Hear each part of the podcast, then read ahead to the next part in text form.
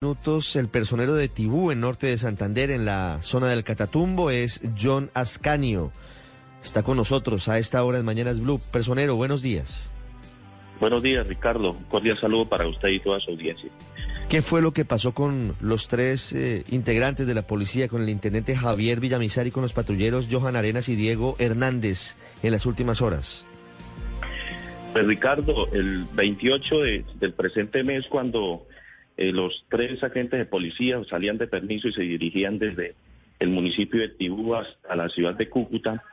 Fueron interceptados por, por algunos miembros de, las disidencias de, FARC, Frente 33, y eh, fueron retenidos, fueron llevados hacia zona rural del municipio y pues eh, una vez enterados nosotros como personería pues empezamos a adelantar la gestión humanitaria para lograr pues en tiempo récord porque así fue la, la liberación de estos tres uniformados. Sí. ¿Cómo se produjo la liberación? ¿Cuál fue la mediación que fue efectiva para que estos tres integrantes de la policía fueran liberados antes de Año Nuevo?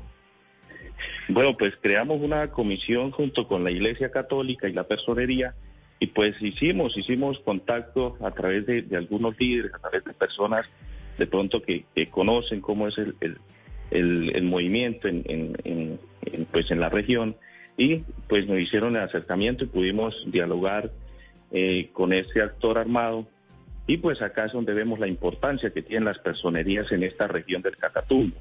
Las personerías eh, conocen la situación, la dinámica del conflicto armado, conocen eh, la problemática social y política que tiene esta región y pues la confianza que se ha creado también ante los distintos actores, entre fuerza pública y también los actores al margen de la ley. Personero, en este secuestro de estos 13 policías, ¿se puede confirmar que las disidencias del Frente 33 hacen control en Tibú? ¿Que ellos son los que mandan en Tibú? This podcast is sponsored by Cloud Optimizer. As a business owner or IT manager, Are your cloud investment costs going up and you don't know why? It's time for Cloud Optimizer.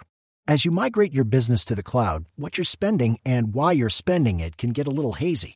But Cloud Optimizer clears up the mystery and puts the cloud to work for you.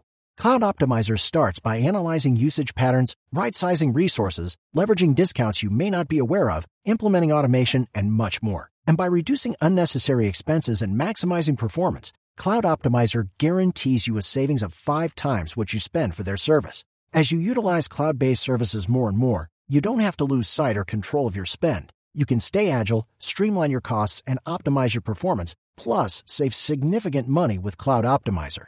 Make the cloud work for you with Cloud Optimizer. Get a free assessment and find out how much you can save by going to cloudoptimizer.com. Go to cloudoptimizer.com for your free assessment. That's cloudoptimizer.com.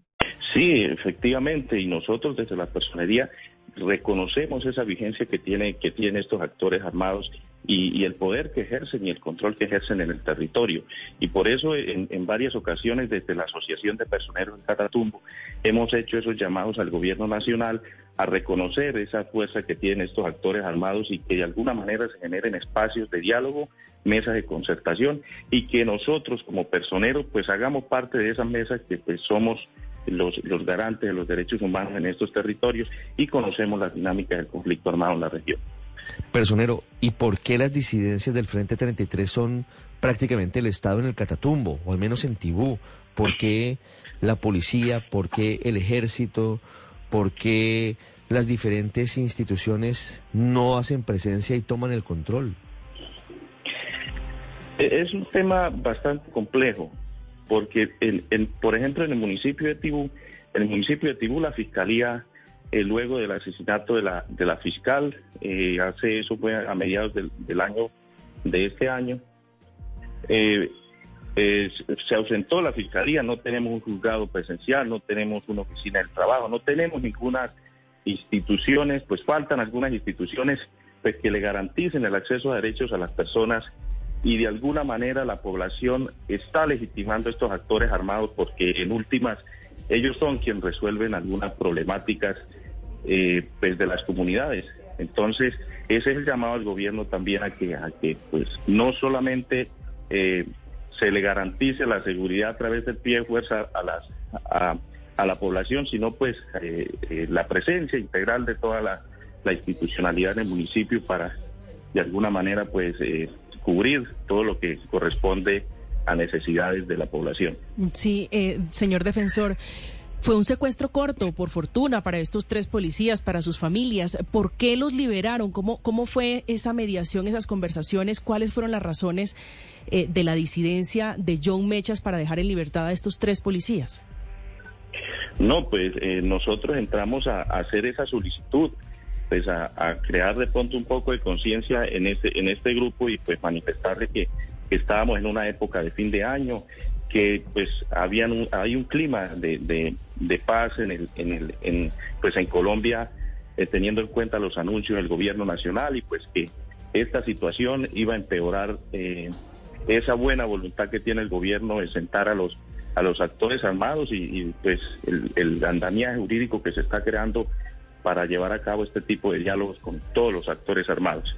Y pues ellos acceden, acceden y, por lo que le digo, la confianza que de pronto la personería, la iglesia tiene en el territorio, se hace que esta, esta liberación sea en tiempo récord. Mm, sí, hay un ambiente, por supuesto, el de, el de la paz total, pero también es cierto que a pesar del cese al fuego, hay una escalada de, de los grupos al margen de la ley, incluyendo esa disidencia de las FARC. ¿Qué le cuenta eh, los, qué le cuentan los tres policías de dónde estuvieron? Porque también hay una recomposición, en doctor Ascanio, de, de la disidencia. Estuvieron en un campamento. ¿Dónde fue el secuestro y, y cómo los tuvieron esos días? En cautiverio? Eh, bueno, nosotros eh, eh, siempre le, insistimos en, bueno, pues ojalá que estos casos nunca sucedan, pero cuando suceden, en el buen trato, en el respeto, por la dignidad, por la vida de estas personas que están sufriendo este flagelo. Ellos, ellos fueron, fueron trasladados en, camionetas en zona rural del municipio, de, un, de extremo a extremo, en donde fueron retenidos hacia otro extremo del, municipio donde se produjo la entrega. Ellos manifiestan pues que hubo un buen trato, que eh, no fueron agredidos ni física ni verbalmente y pues eh, la comida pues eh, lo asistieron bien. Ese, ese, es lo que manifiestan ellos. Personero, pero los guerrilleros que hicieron esta entrega y por los videos que se han conocido son al menos dos. ¿Le entregaron las razones a, este grupo facilitador de por qué en ese momento se adelantó el secuestro de estos oficiales? Ellos, ellos hacen un, pues envían un mensaje a través de un comunicado. Pues yo no tengo acceso a ese video, no sé si estaremos hablando del mismo, en donde la persona encargada de, pues de, ese, de ese grupo de, hombres armados que entregaron los policías envían un mensaje a través de, un comunicado en donde pues le manifiestan al gobierno alguna serie de situaciones. No las, no las tengo precisas en el momento, pero el, video está circulando en algunas redes sociales. Sí, personal, ¿un comunicado a quién? Digamos, ¿cómo funciona esta comunicación con las disidencias y los secuestradores? Es, es, un, es un mensaje al gobierno nacional. Sí, un mensaje de, de, pues, de reproches, seguramente por algunos unos temas eh, eh, de intimidaciones manifestaron a la población civil, pero no, no, no tengo preciso en sí cómo, cómo fue el mensaje, no, no lo recuerdo en este momento, pero en algunas redes eh, está circulando. Es el personero de Tibú, en norte de Santander, Jonas Canio, hablando sobre la liberación de tres uniformados, de tres policías en las últimas horas por mediación de la personería y de otras organizaciones humanitarias. Personero, quisiera hacerle una última pregunta. ¿Cuál fue el papel de la Oficina del Alto Comisionado para la Paz en la liberación de estos secuestrados? Bueno, nosotros en ningún momento eh, tocamos eh, o nos relacionamos para, para articular la gestión humanitaria con, con el Alto Comisionado.